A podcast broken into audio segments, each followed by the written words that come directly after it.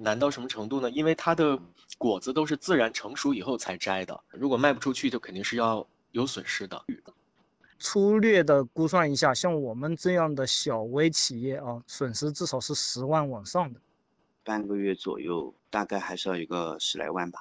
你房租是个大头，那么我们那么多人员的工资肯定要照开的。小世界，不提供定论，只提供可能，这就是无可无不可。嗨，大家好，无可无不可，我是马青。欢迎您订阅我的节目，这样就可以不错过每一期更新。也欢迎您转发评论，呃，在留言区可以说说您对这期节目的感想，想和大家来聊聊疫情当中我们普通人的生活。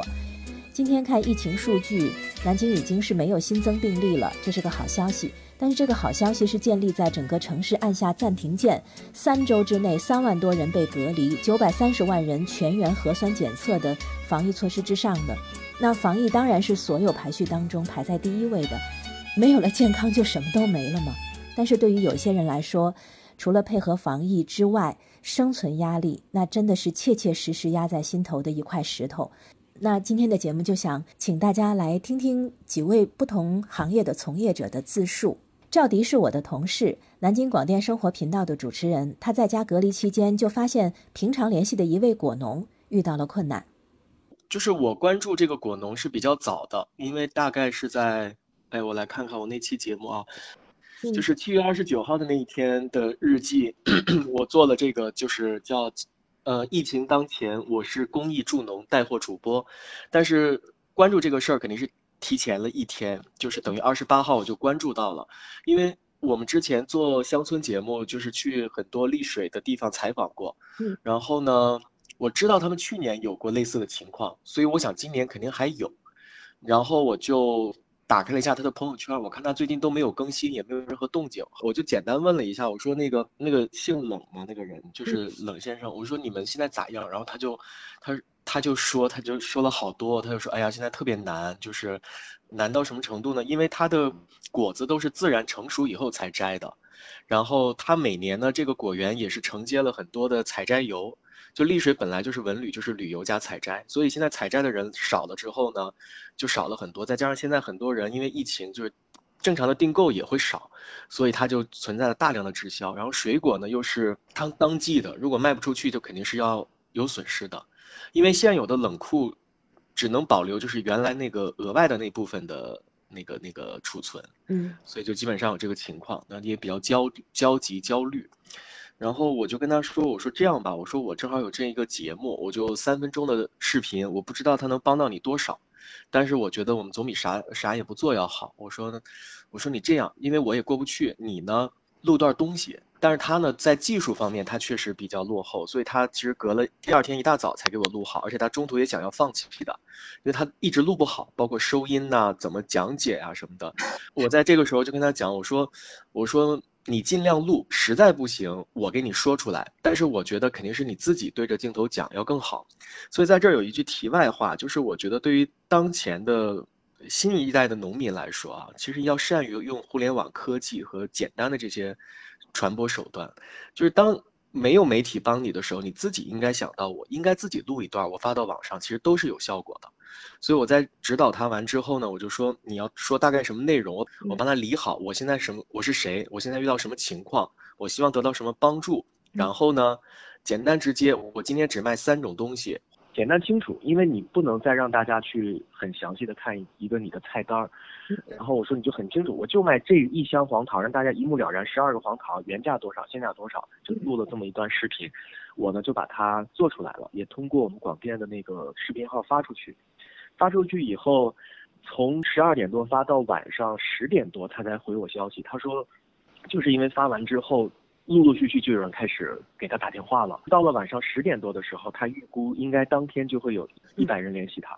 那人均订购肯定是一箱啊或者两箱。这是南京广电后勤的一位一位负责人也联系他，呃，帮他就是想怎么采购啊，帮包括还有就是我们的本身借助媒体的影响力呢，就是让呃。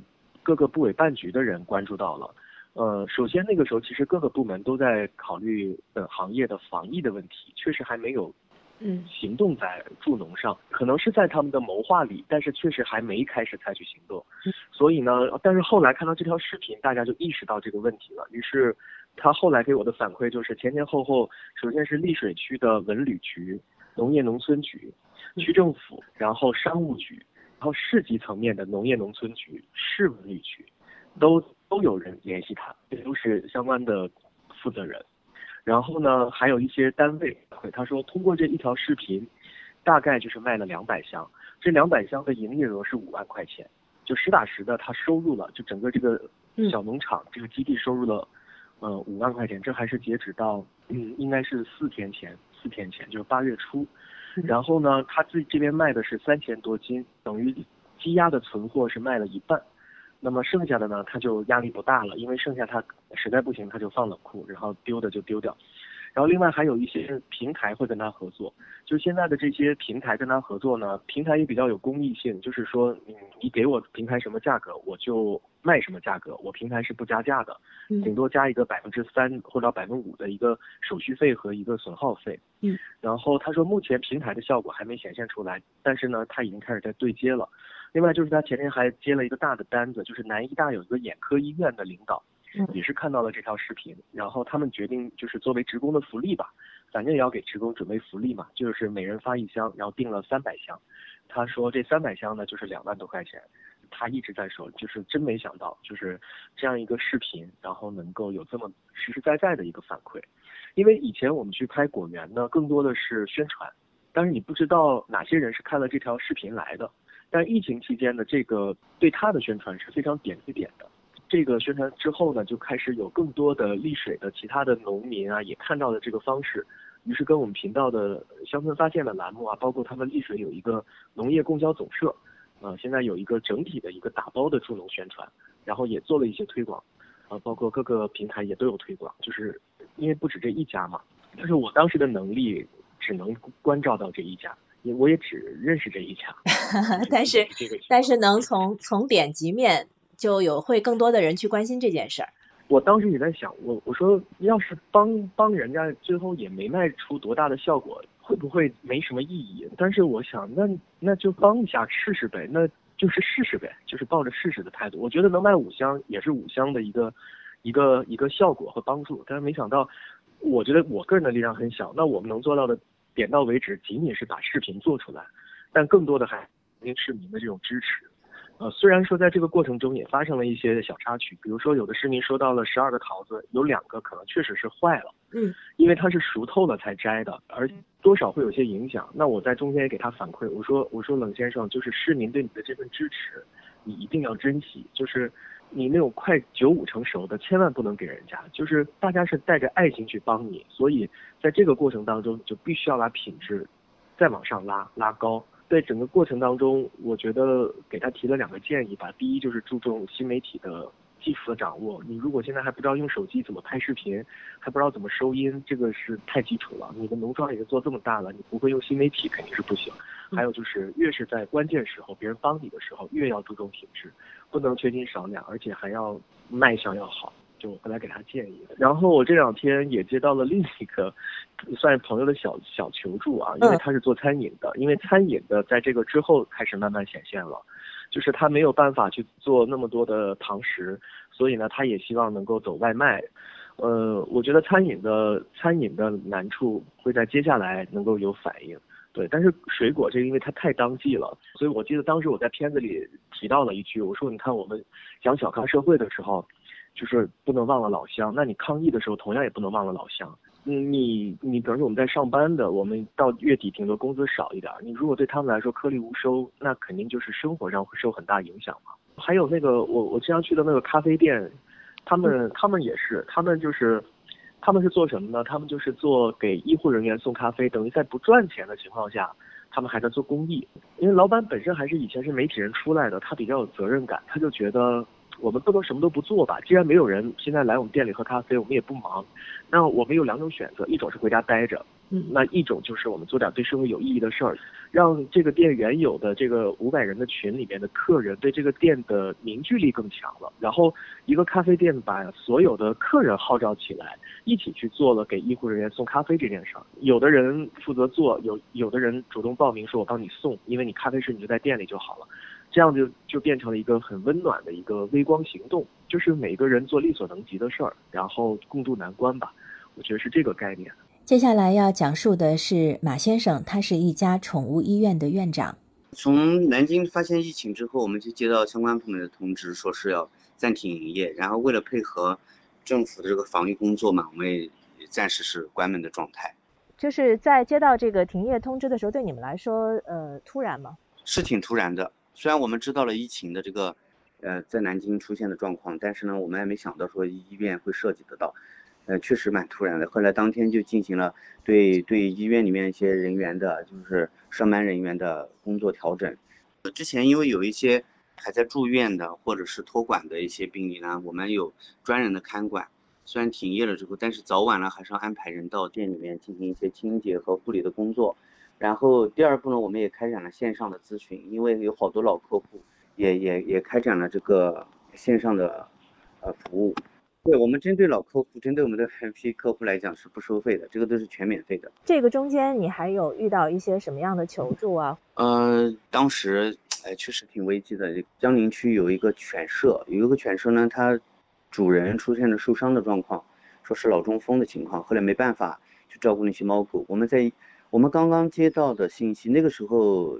还没有出现小区隔离的状况，所以呢，就喊了个货拉拉去专门拉了十一条狗过来。呃，就呃在那个江北新区还有一家分店嘛，嗯，所以就送到那边呢进行一些检查、这个治疗啊，包括那个部分的健康的狗呢就进行了绝育，然后呢找领养。那个期间呢，还是集庆门的这边店已经进行关门的了。后来在江北新区做了这么一个活动，然后呢，很多朋友呢也是也帮我们进行转发，然后分享。后来呢。呃，也顺利的让这十一只狗当中的九只小家伙，呃，回归了新家，也是蛮好的一个事情。其他的医疗方面呢，都是采用了线上的咨询，或者是真正的有客户要问到这个，呃，需要就诊的话，我们一般推荐到建邺区，比如说那个可以接诊的应急医院。因为政府在要求，呃，医院关门的同时呢，也预留了一部分医院是作为应急通道的，这一点是比较好的。所以我们客户大多数来讲还是没受影响。那个客户虽然没有受影响，但是对你们经营是不是还是有影响？啊，这是肯定的。作为实体来讲的话，尤其这种微小企业，肯定受影响是比较大的。因为你一旦停业，呃，所有的这个、这个、这个都都没有了嘛。半个月左右，大概还是要有个十来万吧。十来万，那也就是说，如果要是再停半个月，要对对，我们因为因为我们这种租租赁的这个房子，它它。没办法说是享受那个什么房租优惠啊等等的，这个是不太现实的。你房租是个大头，那么我们那么多人员的工资你要照开的。可第三块，你你实际的这个门店就没有了客户来源嘛？半个月反正十多万是应该是有的，一家门店。我我们也希望疫情早点过去，去让我们快速的能恢复营业。石先生从事的是家电行业，这次疫情跟马院长一样，他已经损失了十万以上。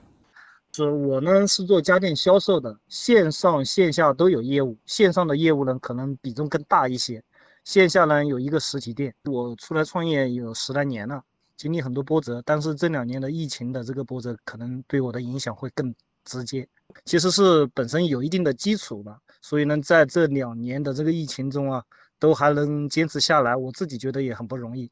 但是呢，像这一次疫情呢，可能。有点出乎意料啊！我呢这边有一个仓库呢，离机场可能只有四公里，是，但是呢它是在丽水区。实际上面呢，一开始这个疫情，嗯，管控的时候啊，可能我们的仓库还没有受到比较严厉的这个呃封锁。但是呢，随着这个防控的升级，实际上面也就封闭了。但是呢，我们在得到要封闭之前呢，啊，连夜就把货全部转移到了龙潭的一个仓库。所以这个转移呢，这个肯定耗费不少的资金，还有这个货损，也这个都是实实在在的损失。然后呢，这个仓库呢，我也不可能这个完全把它搬走，那可能说有些货呢导致实际上面发不出去。线上的这部分业务呢，可能说没有发货的有几百单，像平台呢，它会对我们进行处罚，而我们这个线上的经营的利润是很微薄，甚至是本身就有一部分的订单就可能说是做活动就是亏损的，那你再加上处罚，那这个损失就更大了。啊，他也不管我们这个是不是疫情的问题导致不能发出，有的是呢，可能说在管控之前，这个订单就已经成交了，那这些没有及时交付的订单，那可能就受到很大的处罚。另外一个呢，可能是就是我的货源，我的工厂，他向我供货，那他找不到愿意往南京来送货的这样的物流和司机，或者呢，有的人他可能愿意来，但实际上面他需要在。嗯，南京的周边要先去做这个核酸检测，才能够进到南京。他来一次，他第二次他就不来了，那导致我的货，我即使是我换了仓库，实际上面我的货源也供应不上，整个的业务就停滞了。啊，我线上的业务就停滞了，基本上可能说停滞的比较严重。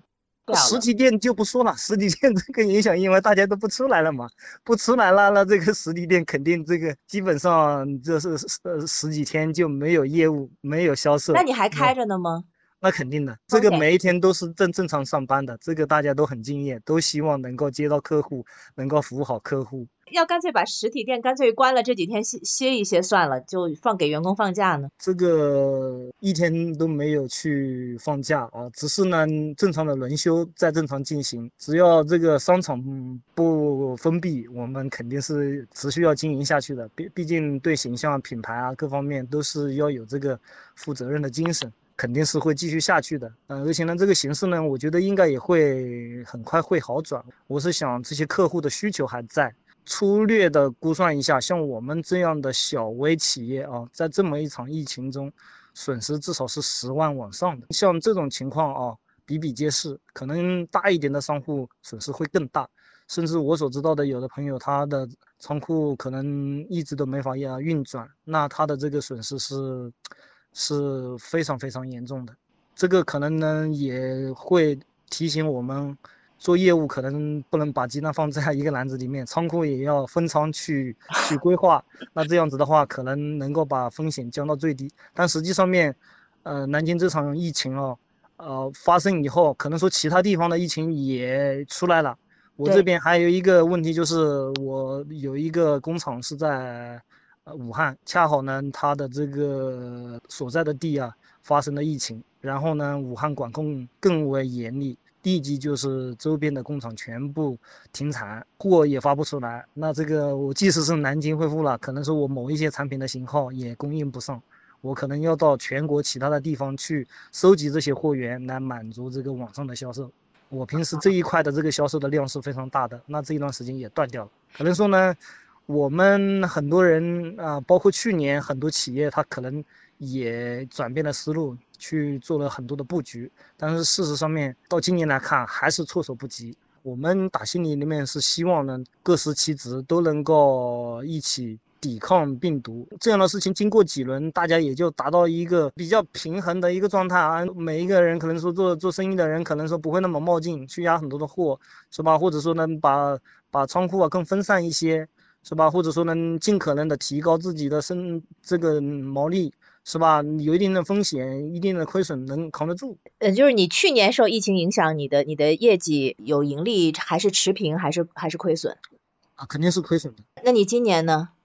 今年其实上半年形势是非常好的，增长很明显，非常的明显，非常的这个看好整个的经济。本来就挺挺开心的是吧？对，是的。但是呢，说的利润水平哦没见得增长，但是呢，这个整个的销售额啊这方面恢复的特别的快。觉得你还能坚持下去吗？这个能不能坚持下去，首先要自己创业十来年，这个是必须坚持下去的。也有二十来号员工，这个也有这个基本的责任，带领大家这个克服这些困难。如果你坚持不下去，就意味着这二十多个员工在这个时候要失业了。是的，是的，而且呢。也都是一起同甘共苦了很多年，员工的薪水这一块没有太大的影响，但是呢，你比如说业绩方面直接挂钩的这种提成肯定是有影响的，这是肯定的。我员工的基础的这个福利啊、工资啊都没有任何的影响，我们宁愿自己多扛一点，会苦苦个两年，是吧？我我是想这个疫情再怎么坏，我觉得不会比现在更坏了。这个还是挺有信心的啊。对，不管是从医疗技术还是疫苗的这个水平，这个对抗目前这个病毒，我觉得整个社会对它认知啊各方面都已经提升了。我觉得最坏的时候已经过去了，只会越来越好。宗先生是健身教练，他最头疼的是这个月完全没有收入了，但是还要背着车贷和房贷。嗯，但就这样，他还是不肯跟家人开口。这样，我是从事健身行业的，就是相当于我现在作为一名自由职业教练，我自己去开发客户，然后自己跟客户，嗯，约好场地，然后进行锻炼，进行授课。比如说跟老板谈一个合作，给一个场地费，所有的健身场馆，包括体育类场馆，全部都关门了，呃，所有的课都停了，没有收入，课停了就没有收入，等于是就待业了。我不是南京本地人嘛。在南京买了房子，那肯定要还房贷嘛，然后每个月固定的要还房贷，还有信用卡啊，真的，这些都是固定支出嘛。贷款加上基本的生活费的话，一个月差不多一万多点吧。对，如果像遇到这次疫情，或者说生活出现什么变故的话，那么就比较难过了。时间太长，其实就真的是负债负债了，叫负债了。你向家人求助了吗？没有。家家里人家里人知道你的这种状况吗？一般就是我就属于那种报喜不报忧的，哪怕在外面我没钱花，自己忍一忍，其实也就过去了。不行，钱就再挣回来，但是尽量不要让家里面操心。那有没有想过转行呢？之前转过，可能转行之后你要想，因为从头开始嘛，你之前的收入其实相对来说还是比较高的。然后第二个呢，你转行之后也什么都不懂。然后呢，你可能要挣到之前的那个收入，那可能要花好几年的时间去沉淀。那么这前期的这几年，这个这个收入根本就支撑不起我现在最最基本的生活保障，前期就只能靠吃老本。对，有有很多朋友会搞这个工作室，做做一个健身工作室，工作室能做起来不太容易，因为这两年疫情嘛，疫情对我们属于服务行业，对服务行业影响还是比较大的。就每个月每天还要往外贴钱。他们的遭遇不尽相同，但是我觉得他们有一点是不约而同的，就是心怀希望的继续扛，继续努力。可能用泰戈尔的一句诗来形容会比较恰当吧：“世界以痛吻我，我当报之以歌。”好，结束今天的节目，我是马青，欢迎您订阅、转发或者评论，我们下期再会，拜拜。